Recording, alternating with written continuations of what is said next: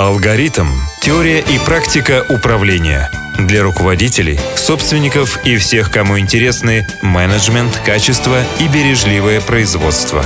Авторская программа Александра Вагенлейтера.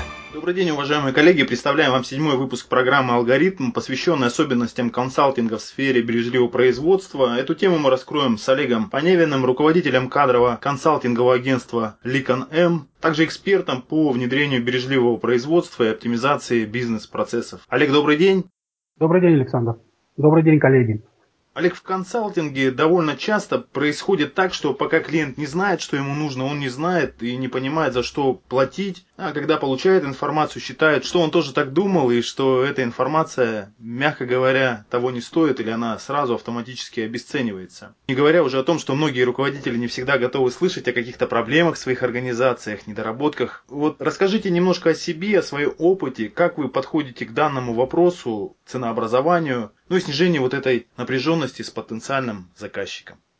Хорошо. Хотел бы начать с того, ну, как, собственно, я пришел э, в а, бережливое производство.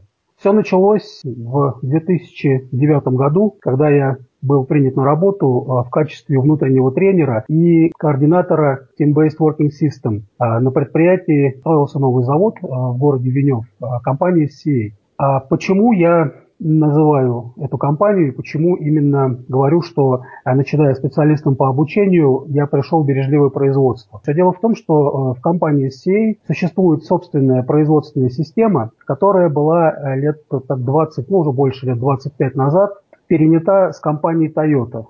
То есть э, совет э, директоров со специалистами и ответственным менеджментом э, посещали компанию Toyota, долго анализировали принципы работы, 14 принципов Toyota взяли себе на вооружение, но хороша та система, которая не слепо калькируется, да, перенимается, а та, которая перерабатывается под нужды предприятия или под нужды в случае всей концерна, потому что это мировой концерн. А то есть система была основательно переработана и внедрялась э, на всех площадках э, компании по всему миру. Я могу ответственно заявить, что система э, работает абсолютно одинаково, как у нас в России, также и в Польше, в Голландии, в Швеции. Но это те страны, те предприятия, которые я посещал в рамках обучения и в рамках стажировок сотрудников. А, то есть, к чему я все это? Я веду речь к тому, что если мы говорим о бережливом производстве, оно может работать на предприятии, но так не называться совершенно. То есть э, за годы, проведенные в компании SEI, ну, единичные случаи, когда термин Lean или термин бережливое производство произносился вслух. То есть была производственная система SEI. Соответственно, вот мое становление как э, специалиста по бережливому производству началось э, именно с этого. То есть с культуры производства, э, с э, внедрения основных э, положений, с обучения персонала, с развития персонала. Не только линейного, не только руководства, но и на всех абсолютно уровнях предприятия. Далее довелось поработать в компании Continental в Калуге. Там тоже своя производственная система. Там, собственно говоря, мое становление и продолжилось. Как я пришел в консалтинг и как пришел ну, именно в бережливое производство? А за годы работы на предприятиях я понял одну простую вещь, что перемены важны на любом предприятии, в любой организации. Перемены нужны, а к этому нужно подходить. И подходить, знаете как, э, аккуратно, с точки зрения того, что, опять же, мы говорим, что мы можем взять э, западный опыт и внедрить его. Или мы можем взять восточный опыт Toyota, Кореи, Samsung или какой-то еще крупной корпорации, которая успешно развивается э, в своем рынке. Не всегда это работает. Тут э, очень важный момент заключается именно в нашем российском менталитете. Вот я своей целью всегда ставил сделать некий симбиоз, попытаться сделать некий симбиоз между э, подходом западным и подходом восточным потому что мы и географически посередине находимся, и ну, достаточно уникальный народ, вот, поэтому подходы как бы, должны быть свои. Собственно говоря, я пытался и пытаюсь дальше создавать некий симбиоз, повторюсь, э, для того, чтобы внедрять э, бережливое производство на предприятиях местных. Вот. Если говорить о продажах бережливого производства как технологии или как э, инструментария некоего. Тут э, следует различать несколько аспектов. Для чего, собственно говоря, руководители либо собственники, скажем, заказчики потенциальные заказчики технологии, пока будем называть это так, внедряют бережливое производство. Вот смотрите, есть несколько направлений. Первое, э, заказчик сам понял, что в компании условно что-то не так и хочет, чтобы было лучше, ну, если говорить совсем простым языком. А второе, заказчик или собственники услышали о том, что есть такое бережливое производство, у конкурентов э, либо у партнеров это работает, и мы хотим, чтобы у нас работало тоже. Третий подход из того, что сейчас в голову приходит, это э, Родина сказала надо, комсомол ответил есть. Как у нас сейчас в последнее время происходит, то есть э, нужно внедрять. Есть иностранные практики и внедряется директивно. Ну, сейчас я говорю о предприятиях, относящихся к государственным, либо близко к государственным предприятиям. Соответственно, если мы говорим о мотивации на внедрение, которые в свою очередь влияют на продажи, то сами понимаете, что мотивация будет тоже абсолютно разная. С одной стороны, собственник предприятия, который говорит, я сам хочу, я готов, я буду, я готов инвестировать в развитие. С другой стороны, э, есть э, руководитель, который знает, что ему это нужно и вроде как готов начинать. С третьей стороны, мы чаще всего получаем э, ситуацию, когда директор завода, ну, будем называть так, да, лицо, принимающее решение, говорит, да ну нафиг, ну, нам сказали сделать, мы сделаем. Соответственно, продажи, если говорить о, со стороны уже консультанта, это три разных различных способа э, входа на предприятие. Э, я могу привести пример одного из последних своих клиентов. Два с половиной года мы с ними работали. Вот э, собственник, один из соучредителей предприятия, нашел сам консультанта, нашел Тульского, то есть меня, через мой сайт в интернете, назначил встречу. И, соответственно, на этой встрече мы проговорили, я задал даже прямой вопрос, а зачем вам это нужно? Ответ э, меня более чем устроил. Ответ звучал следующим образом. Мы хотим двигаться дальше. Сейчас на данный момент мы уперлись в потолок, хотим двигаться дальше. Вопрос, куда? Мы хотим быть лидерами рынка, мы хотим выйти на европейский рынок. То есть э, мотивация на лицо, согласитесь. Сколько это будет стоить? Дальше уже идет э, разговор о ценообразовании. Если мы говорим о ценообразовании, в принципе, вот по большому счету, если брать все три вот эти блоки, которые я выделил, три типа заказчика, я стараюсь подходить всегда к ценообразованию как таковому одинаково. То есть, проводя диагностику, аудит, ну, кто как любит это называть, мы определяем, собственно говоря, бережливое производство вообще возможно на этом предприятии или нет на данный момент. Либо вопрос такой, насколько оно возможно. Опять же, мы получаем эту информацию из общения, ну, по большому счету, с руководителем предприятия или с командой руководителей, насколько они готовы и насколько они э, хотят двигаться. Вот эти вот э, беседы, да, и вот этот уровень, который получается в итоге диагностики, я всегда говорю, что диагностику я и моя команда мы проводим по системе SQC-DME. То есть по всем подуровням э, бизнес-процессов на предприятии. А в основном диагностика дает что? Показывает актуальный статус и, собственно говоря, вектор вектор движения и тот инструментарий, который должен внедряться или использоваться в первую очередь. Если говорить о расчете как таковом, стоимости, я говорю стоимости работ услуг, Э, я исхожу из времени, во-первых, проекта, а во-вторых, из э, количества экспертов, которые должны быть э, привлечены для выполнения тех или иных задач на предприятии. Плюс, если предприятие находится вне пределах, ну, скажем так, не в шаговой доступности, естественно, специалисты должны как-то перемещаться, должны где-то жить, должны как-то питаться. Это идет плюсом к расходам. Я стараюсь э, всегда достаточно откровенно и предельно аккуратно общаться, скажем так, э, с потенциальными заказчиками. А есть э, среднерыночная стоимость специалиста по внедрению бережливого производства, ну или эксперта по внедрению бережливого производства. Соответственно, среднерыночная стоимость берется на количество людей, умножается на срок выполнения работы. Соответственно, получается сумма, которая выставляется заказчику. Поясню, почему я поступаю именно так. Вот э, из недавнего была у меня бурная дискуссия в Фейсбуке по поводу ценообразования и по поводу того, что хочет заказчик а, получить в итоге после внедрения бережливого производства. А заказчик э, как таковой, да, он хочет видеть цифры, он хочет понимать, он хочет видеть деньги, которые он получит в результате таких-то, таких-то действий. Ну, понятно, что если лучше не будет, то начинать и смысла нет работать э, в минус или ухудшать ситуацию на своем же предприятии. То есть э, заказчик хочет видеть экономический эффект, он хочет видеть, вот я вложу столько-то, получу столько-то. Вопрос. Вот э, люди, которые занимаются бережливым производством, насколько можно точно просчитать экономическую выгоду от внедрения бережливого производства на данный момент? Очень много факторов, которые не зависят от консультантов естественно. И очень много факторов, которые могут не зависеть и от э, собственника. Ну да, еще внешние. И внешние факторы, экономическая ситуация и так далее. А, поэтому точно просчитать и обещать, вот вы в конце этого года, у вас э, производительность труда, допустим, увеличится там на 100%, или себестоимость э, вашего, вашего продукта снизится там, на 25%. Ну, это можно. Но вопрос в том, что пообещав золотые горы, как это все выполнять?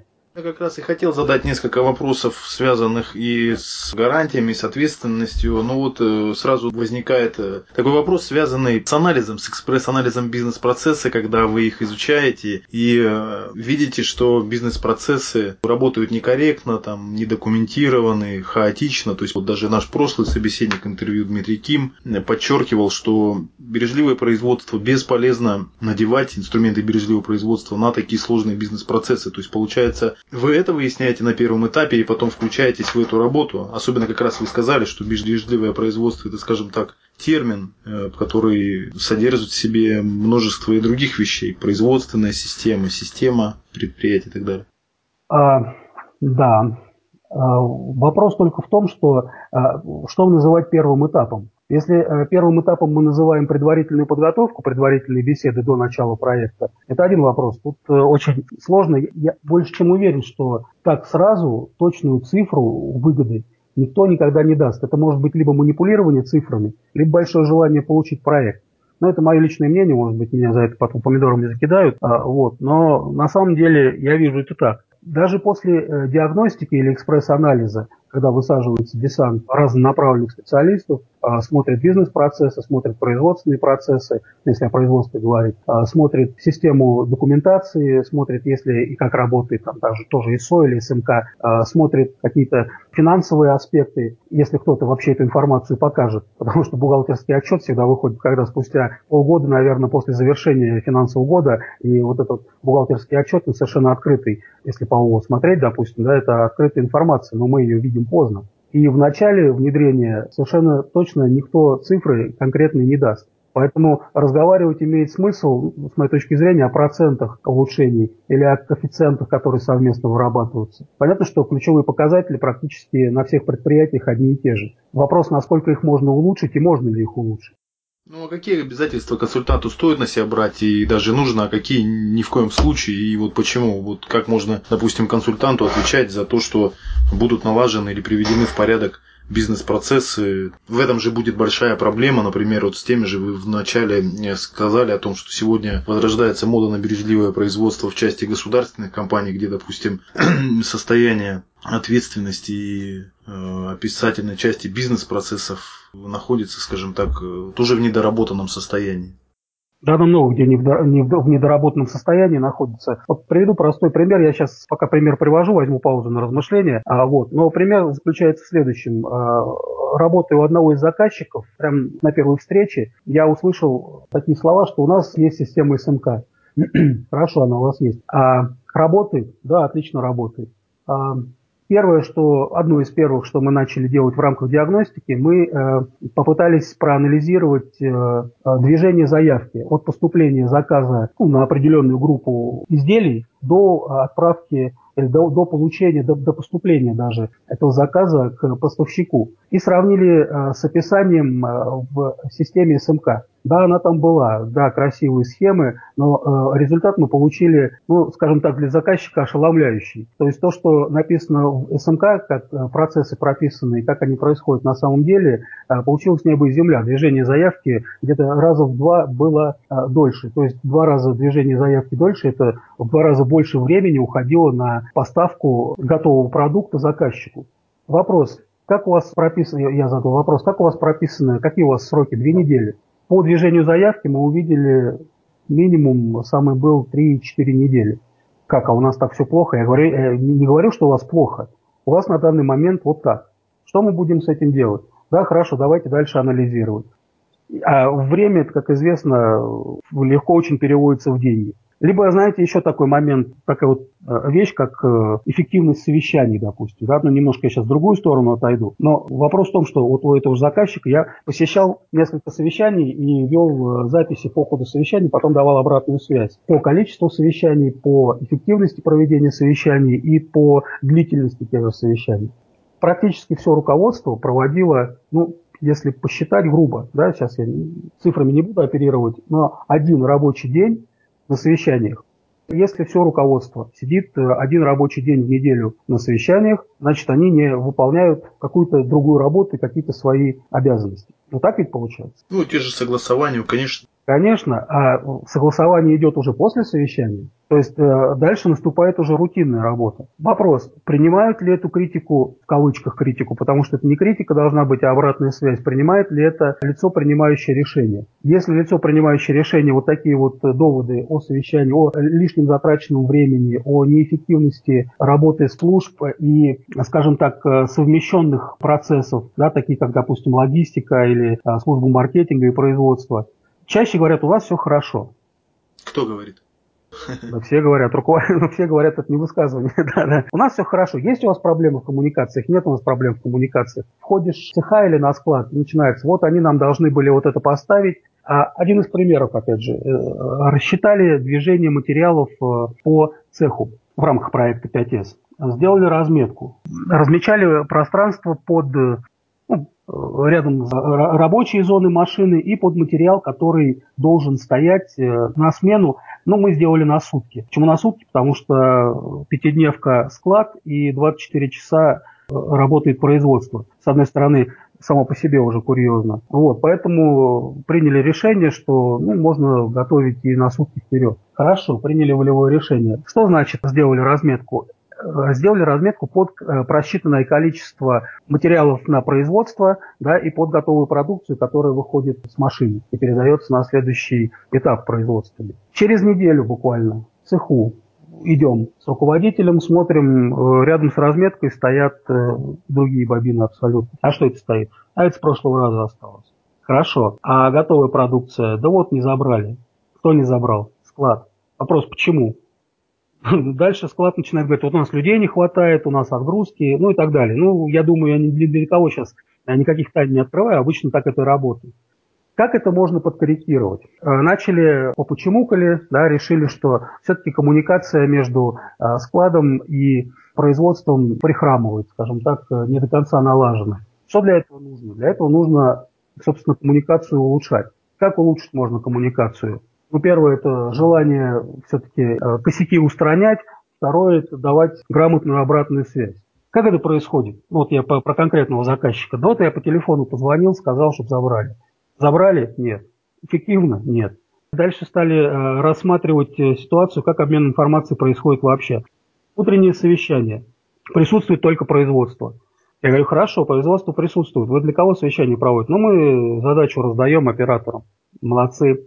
Качество где? Нет. А представители логистики где? Нет.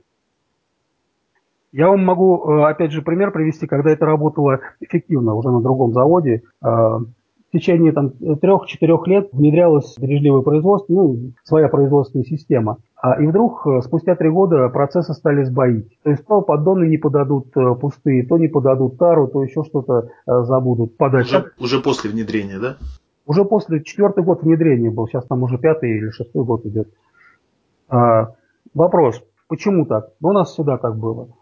Как стали решать этот вопрос? Первое, это проанализировали, собственно говоря, чего не хватает. А второе, такой момент для меня, вот один из самых важных. Заместитель начальника склада, либо представитель, э, если он как бы, чем-то другим был занят, э, представитель в лице мастера, да, который на смене находился, всегда приходил на утреннее совещание, на планерку а, в цех производственный. Первые недели, скажем так, очень много нареканий они стоические выдерживали, выслушивали, записывали и брали в работу. Вот не поверите, спустя несколько месяцев, ну месяца три, наверное, практически нареканий не поступало по работе склада сырья и материалов. То есть они приходили буквально на две минуты, к нам вопросы есть? Нет. Свободно развернулся, ушел своей, своей работой заниматься. Спустя полгода склад прошел э, внутренний аудит по внутренней системе оценки функционирования производственной системы. И руководитель этого склада стал ездить по заводам по России э, как внутренний коуч, как внутренний тренер,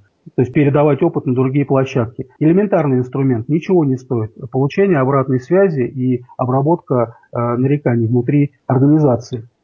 Кстати, почему это важно? Потому что вот э, мы, мы при, привыкли считать, что есть э, клиент это только тот, кто внешний, да, тот, кто потребитель, тот, кто получил э, готовую продукцию и пользуется. И мало кто оперирует понятием внутренний клиент. То есть любое подразделение, оно является и поставщиком, и, и заказчиком остальных всех подразделений на предприятии. Вот эту точку зрения, если она внедряется на уровень культуры, завода, фабрики, любой другой организации, тогда вопросы некоторые сами собой отпадают. То есть мы передаем э, то, как мы хотели бы получить сами внутри организации. Это понятие культуры мы уже движемся. А можно здесь тогда поподробнее, чтобы было понятно нашим слушателям, это подразумевается то, что они просто рассказывают о своих проблемах, или помимо этого еще происходит какое-то со стороны руководства, или со стороны консультантов, или со стороны э, ответственных за внедрение тех или иных систем, какие-то опросы, тесты, то есть изучают обратное мнение еще и со своей стороны лидируя это.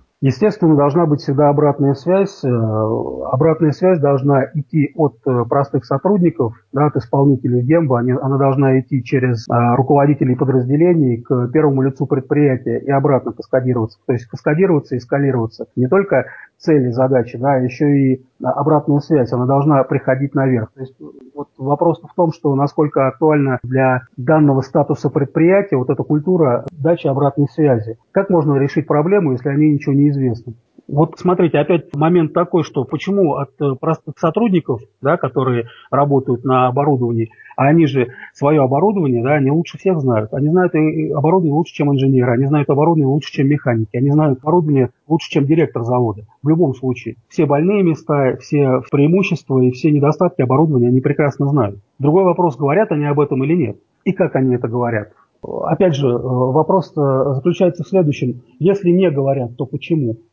Как правило, сотрудник боится наказания да, за то, что он э, четко и ясно обозначил свою позицию или допустил брак. Когда я прихожу в организацию, я всегда говорю, что давайте сейчас первым делом, э, или вторым делом, подумаем о том, что как мы поощряем и как мы наказываем. Вот э, есть такое понятие, как депримирование, например. Когда услышал, мне прям, знаете, как в дрожь немножко бросил депримирование. Что это значит? Допустил брак, в следующем месяце ты получишь меньше зарплату. Насколько мотивация э, работает у сотрудника депримированного весь следующий месяц? Я думаю, сотрудник будет без огонька работать, во-первых. Во-вторых, э, часто бывают ситуации, когда брак не допустить с точки зрения сотрудника было невозможно. Это уже задача, скажем так, руководства, да, обеспечить э, сотруднику возможность производить продукцию без брака. То есть, если сотрудник знает, что он э, сообщит да, о, о недостатке да, руководителю, допустим, цеха, тот скажет, ну я ничего сейчас не могу сделать, работаю. В конце месяца подводится итог. Ага, вы допустили такое-то количество брака. Сотрудника э, штрафуют. Первое, Тут два момента. Первое, он э, сам по себе уже не так будет э, хорошо работать в любом случае. А второе, через месяц уже поздно анализировать проблему, потому что зачастую никто и не, и не узнает об этой проблеме. Либо она повторяющаяся и никогда ее не решали.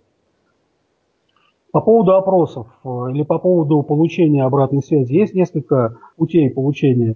По-хорошему, по-хорошему, если мы говорим о бережливом производстве, то э, лидирующая роль э, директора или спонсора проекта – она в любом случае многократно возрастает.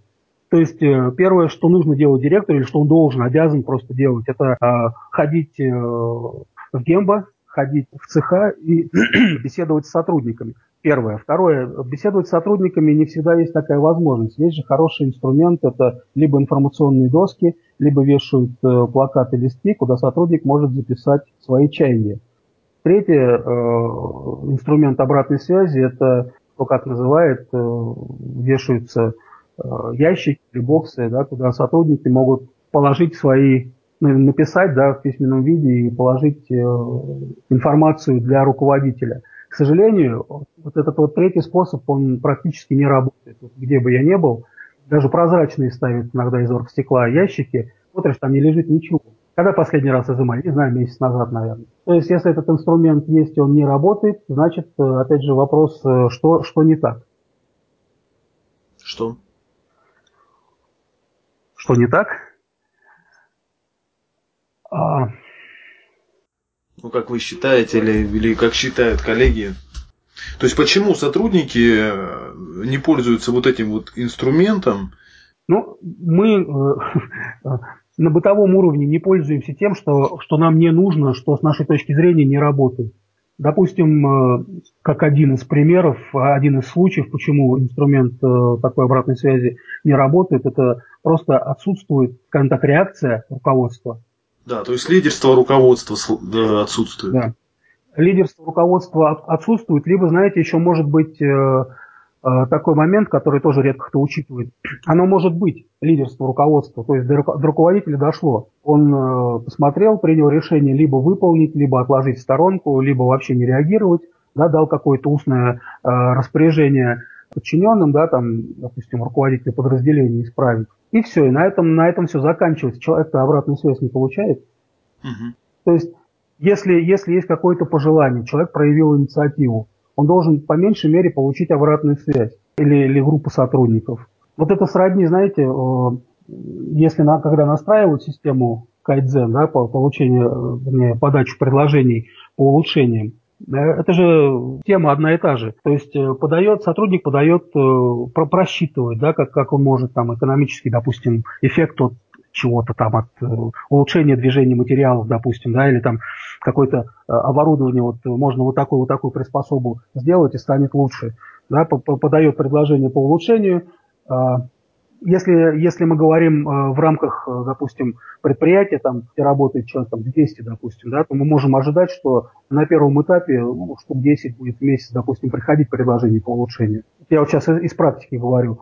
Опыт э, показывает, что да, группа Кайдзен собирается, да, принимают решения, табличку у себя заносят, проговорили, опять же, раздали задание, посчитали, сколько это стоит, а обратную связь вывесить забыли. Либо вывесили обратную связь таким образом, что, допустим, такой-то, такой-то, то-то, то-то предложил, да, э, принято. Такой-то, такой-то, то-то предложил, отказ, отказ, отказ. Для человека, который подал предложение по улучшению и увидел отказ, одно слово холодное, как вы думаете, он будет в следующий раз подавать какое-то предложение по улучшению? Ну, из опыта еще разок попробуй. А отказ может быть э, отказ потому, что это не нужно, потому что это не актуально, или потому что, может быть, на это просто денег нет, или времени, или других ресурсов. Да, хорошо, мы это приняли, а, да, хорошо, нам э, понравилось, мы будем делать, но попозже.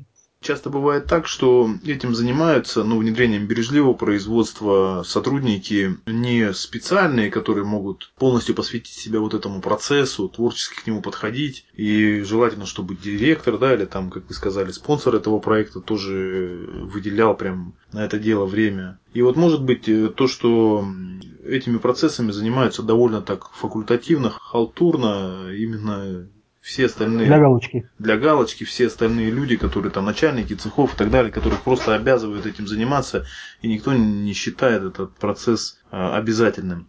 И, э, ну, я думаю, что да, наверное, так и есть, где есть в таких организациях. А вы в самом начале сказали о том, что проводя экспресс-анализ бизнес-процессов, как я понял, в организации, потом исследуя потери и пути их устранения, как э, представитель консалтингового агентства определяете стоимость проекта, в том числе по возможным эффектам. В то же время вы говорите, что эти эффекты могут вами не контролироваться ввиду там особенностей внутри организации, как она сама подходит к этим изменениям, улучшениям. Вот здесь э, хотелось бы уточнить, как в таком случае ну и из-за этого договор может вот ваш растягиваться. Вот были ли у вас такие вот примеры, как вы их решали и как вы тоже здесь по цене договора э, дальше определялись?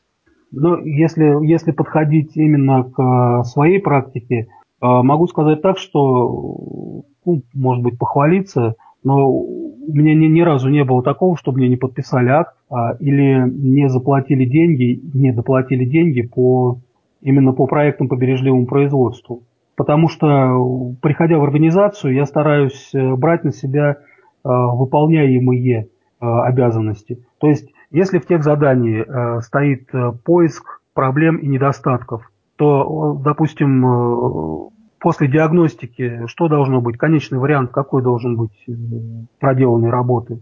Отчет. То есть э, отчет согласуется, отчет презентуется, отчет верифицируется с, и с сотрудниками, а, и с руководителями там, линейных, допустим, подразделений, и кладется на стол директору и, и передается, может быть, учредителям. То есть да, мы вот это увидели, да, а, у нас вот так вот происходит, хорошо. После отчета, как правило, составляется план э, работы или там дорожная карта по устранению недостатков.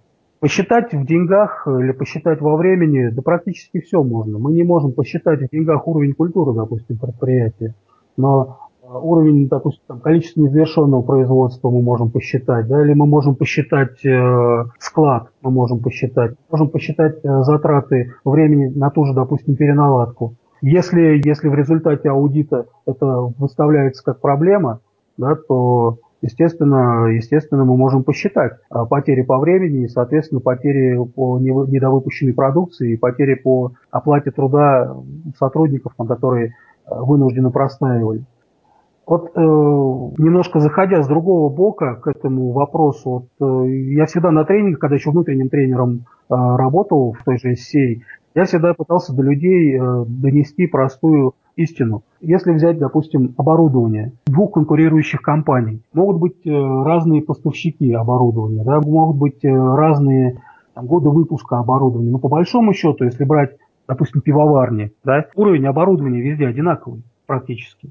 То есть э, за счет чего компания может быть э, конкурентоспособна на рынке или за счет чего они конкурируют друг с другом? Они конкурируют друг с другом э, за счет людей и за счет подхода к бизнес-процессам на самом деле. То есть чем меньше потерь внутри предприятия, тем более конкурентоспособна продукция предприятия, тем более конкурентоспособна, ну, скажем так, площадь для маневра больше. Да, и в ценообразовании, и в подходу в работе организации. Так. Хороший пример. Хороший, хороший пример. И на самом деле, вот, а вот это вот э, потом является основой для каждодневной работы э, с сотрудниками э, на всех причем уровнях, в том числе и с рядовыми исполнителями. Вот как пример могу привести, чем, вот, допустим, культура компании Семни. Вот, я, я всегда всем всегда напоминаю, напоминаю название, они сейчас эссеки называются. Вот всегда-всегда привожу в пример а, эту компанию по одной простой причине, что там, э, знаете, такой жесткой разницы не делается между руководителем э, высшего звена, да, среднего звена и исполнителем все являются сотрудниками компании. Почему этот пример привожу? Потому что внутренние, допустим, тренинги, обучения, да, которые заявлены по той или иной причине, проводятся абсолютно со всеми. То есть э, уровень оператора, грузчик, водитель погрузчика, уборщицы, которых, знаете, считают как э, исполнителем черной работы, да, и с ними заниматься не стоит, мы только будем их, допустим, там, ставить им задачи и штрафовать. Эти все люди все равно проходили, всегда проходили вместе со всеми тренинги и обучение. Работая с людьми на всех уровнях, мы просто больше, э, скажем так, гарантируем себе то, что сотрудники будут э, выполнять именно то, что от них ожидает компания. Александр, у меня вопрос. Я сейчас я понял, что от ответа далеко ушел. А, вот. Э, верните меня, пожалуйста. Нет, пример действительно хороший. У меня почему-то сразу вспомнилась картинка, э, когда э, Кеннеди приходил в центр НАСА космический и видел там уборщика, и он задал ему вопрос, чем вы тут занимаетесь, и он сказал, я запускаю человека в космос. Это вот как раз приверженность э, любого работника, любого mm-hmm. сотрудника, вне зависимости на каком уровне он находится, если все люди знают стратегию компании, миссии компании, а и мотивированы еще ею, что обычно бывает еще реже, да. Mm-hmm. Пример хороший, но вот чтобы вернуться опять в тему нашего интервью, вот любое предприятие это действительно социальный институт, состоящий из разного типа людей. Прежде всего мы говорим о должностях, да, то есть руководители нижнего звена, среднего звена, топ-менеджмент, сотрудники, собственники. У всех разные интересы, интересы даже руководителей а, топ-менеджмента иногда отличаются от интересов собственников, не говоря уже об интересах руководителей среднего звена. Вот особенно мы говорили уже, которым там веряют тоже бережливое производство, следить за кадрами. Как вы считаете, возможен ли какой-то универсальный механизм, методика или руководящий документ, который бы все их интересы а, объединял бы в сторону а, улучшения компании, развития компании, вот э, особенно в наших вот этих российских условиях? И есть ли у вас такой инструмент? Да, эти инструменты на самом деле есть у всех практически. А, поясню такую свою огульность. Вот э, есть компании, которые э, э, реально прорабатывают свою миссию, свое видение. Они э, создают кодекс корпоративной этики. Это же инструмент, который одинаково работать должен для всех, не только в рамках одного предприятия. Если мы говорим о концерне, эти инструменты должны работать по ну, везде, где эта компания представлена. И одинаково для, абсолютно для всех. Есть инструмент, допустим, правила внутреннего трудового распорядка. Это же тоже инструмент. Я всегда сотрудникам говорил, что, э, ребят, ПВТР это для вас. Почему для нас? Нас же проще контролировать. Слушайте, это одинаковый инструмент для всех. То есть вы выполняете э, ровно то, что от вас требует компания. Не руководитель, не начальник, а именно компания. Должностные инструкции, чем не инструмент, когда они грамотно прописаны. То есть мы действуем в рамках должностных инструкций. Мы находимся на территории компании в определенное время, и мы выполняем определенный вид деятельности, который нам прописала компания. Я был всегда уверен и, и остаюсь уверенным, если вот этим вот э, вещам следовать, то э, разногласий между подразделениями на различных уровнях, э, во-первых, будет меньше. Во-вторых, еще один хороший инструмент – это те же самые тренинги. Кто-кто? Тренинги. Угу. Оговорюсь, тренинги не для того, чтобы провести тренинг, знаете, не тренинг для тренинга – а тренинг для конкретной определенной задачи. То есть, э, если проводить э, тренинги грамотно, в соответствии с запросом ситуации в организации, то многие вещи тоже снимаются. А, один из примеров приведу. А, в компании в SCA есть кодекс корпоративной этики, есть ключевые ценности. А даже для ключевых ценностей был разработан э, инструмент мини-семинар, который позволял мониторить уровень удовлетворенности сотрудников, да, и уровень исполняемости а, а, включая следование корпоративным ценностям компании. Ну, одна из ценностей была доверие, вторая ценность – ответственность, э, и третья – совершенство. В принципе, знаете, такие три слова незамысловатые. А как этот инструмент работает? Разработан э, был определенный чек-лист э, оценки по десятибальной шкале каждого из этих понятий. При возникновении какой-то, допустим, спорной ситуации руководитель просил меня, да, как внутреннего а, координатора обучения и командной работы, а, промодерировать а, ну, общение. То есть э, все занимало минут 25-30 времени. Что мы делали? Распечатывали бланки, э, садились руководитель, я и сотрудники, ну, смена, грубо говоря. Да? И предлагалось отметить по десятибалльной шкале свое внутреннее отношение к происходящему на предприятии да, или там, в смене а, вот за определенный период времени по десятибалльной шкале. И э, что являлось плюсом, это, знаете, как это не слепая оценка была, да, раздали, а потом собрали. Если так делается, то всегда на, на всех предприятиях все будет отлично, потому что сотрудники формально будут к этому подходить. Нет, происходило так, э, люди отмечали по десятибалльной шкале сколько, да, как они оценивают, и э, им предлагалось написать в этом же бланке пути решения. То есть, с моей точки зрения, очень грамотный инструмент. Почему? Потому что вы не просто сказали, мне не нравится, да, а вы говорите, а что нужно сделать, чтобы было лучше. И каждый из сотрудников имел возможность высказаться. Не в принудительном порядке, если кому-то что-то есть сказать. То есть по десятибалльной шкале, там, допустим, доверие на три было оценено. Почему? Да вот мы материал там э, брали, мне сказали плохой, я говорю хороший, принеси мне бумагу. Ну, я условно сейчас придумаю просто А, вот, э, мне здесь не доверяют. То есть, что мы видим? Мы видим, что сотрудник э, в конкретной ситуации почувствовал себя некомфортно хороший сотрудник, исполнительный, и почувствовал, что ему не доверяют. Почему? Проанализировали, он говорит, а вот я хотел бы, чтобы было вот так, вот так. Это своего рода тоже предложение по улучшению, структурированная обратная связь руководителю, да? сигнал руководителю, что что-то сейчас в твоем коллективе не так и есть куда двигаться. Вот, кстати, ответ, один из ответов на вопрос, э, как работать с обратной связью. Потом есть очень много различных методик по эффективной коммуникации, такие как, допустим, обратная связь. Э, я сейчас называю такие понятия, которые на слуху, если открыть интернет, э, посмотреть, очень много организаций предлагают обучение там, по обратной связи, по лидерству там, и так далее. Э, до сих пор целые битвы разгораются в блогах, да, что такое обратная связь. Дать обратную связь – это дать ответ, это одно. Дать обратную связь эффективно и структурированно далеко не каждый руководитель, тем более руководитель среднего звена умеет. То есть смысл какой обратной связи? Дать человеку, да, понять или увидеть свое отношение к тому, что он сделал. Причем это надо сделать так, чтобы в будущем человек эту ошибку да, э, или огрех этот не повторил. Это же целое искусство на самом деле.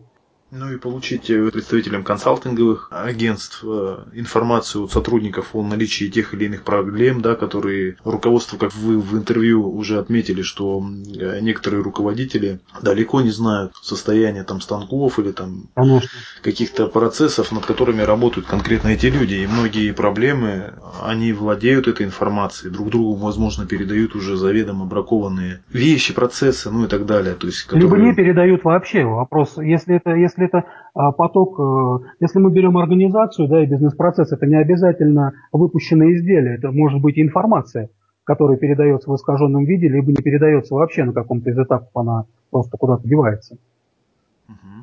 Я обратил внимание еще, что ваша компания занимается развитием лидерских компетенций, обучает принципам командной работы, тренировки, управленческих навыков. Вот э, вы как подошли именно вот к этой деятельности? Она вот вынуждена или считаете, она здесь необходима? К этой деятельности я подошел э, следующим образом. Э, забегая вперед, скажу, что она абсолютно необходима в рамках проекта по бережливому производству, угу. потому что, потому что даже если взять пресловутые ГОСТы, да, то там тема лидерства есть, оно обозначено. В СМК, да, например, в одних... В СМК или СМБП а, тема лидерства есть. Вопрос, как его оценить, лидерство. Есть оно, нет.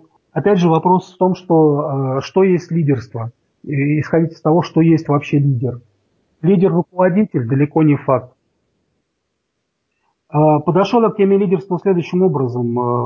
Опять же, это понятие всегда, ну, слово лидершип вы в любой книге прочитаете, лидерство в любой практически литературе по бизнес-процессам, по производству там, или по бережливому производству, по лин, везде есть слово лидерство. Вот опять же повторюсь, вопрос, как его трактовать и что это есть на самом деле. Я на самом деле сертифицировался, когда э, был внутренним тренером в компании SEA по Ломингер. Для меня это абсолютный лидер теме лидерства в мире. Вот. У них э, прекрасно все расписано и разложено по полочкам, э, какие компетенции лидерские должны быть присущи топ-менеджменту, средним управленцам среднего звена и а, специалистам, да, и какие компетенции лидерские должны быть присущи исполнителям. Там четко расписано по уровням, что и как э, делается и почему. И, и главное, что нужно развивать сотрудников да, а, для того, чтобы выходить на, на, на какую-то новую планку. Вот конкретный пример – Часто ведь э, тоже используется в обиходе, да, или там на предприятиях э, матрица компетенций, допустим, да, такое понятие, где э, ну, для, для обучения используется, для развития сотрудников, да, то есть есть матрица компетенций, мы там прописываем компетенции, которыми должен обладать тот-то, тот-то специалист, даже не тот-то, тот специалист, а тот-то, тот-то уровень а, исполнителя, да,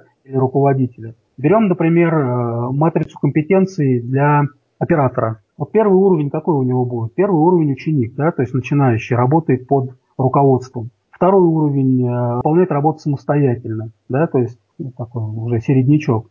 Третий уровень обычно делается в матрице компетенции, то есть он выполняет и может обучить. Да? А вот четвертый уровень, как правило, либо это либо эксперт идет, да, который отлично знает свое оборудование, да, или несколько единиц оборудования. Вот. Но еще и вот я, как правило, добавляю лидерские компетенции. То есть что это значит? Человек, который отлично знает свое оборудование, отлично выполняет э, работу, да, там, без нареканий, э, обеспечивает, ну, условно, план. Плюс он может, допустим, э, выполнять обязанности мастера. И вот как раз вот э, лидерские компетенции, как раз вот э, если брать э, уровень исполнителя, вот именно в этом блоке и важны. Для этого, опять же, их нужно обучить.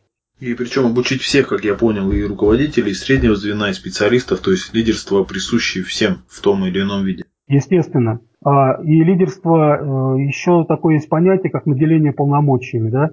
Опять же, даже не, не наделение полномочиями, а делегирование, да, такое понятие. То есть оно, оно взаимосвязано с темой лидерства. Делегирование полномочий. Как правило, воспринимается так, что руководитель передает часть каких-то своих задач или обязанностей сотруднику. Да, на, на, вот это сделай. Отнеси вот эту бумажку в отдел кадров. С одной стороны, это делегирование, делегирование, да, получили. Но человек, который отнес бумажку в отдел кадров, он чему научился? Ничему абсолютно. Если вы э, видите потенциал в развитии сотрудника, вы делегируете ему те полномочия, да, которые помогут ему развиться, да, а вы при этом контролируете как э, хороший руководитель.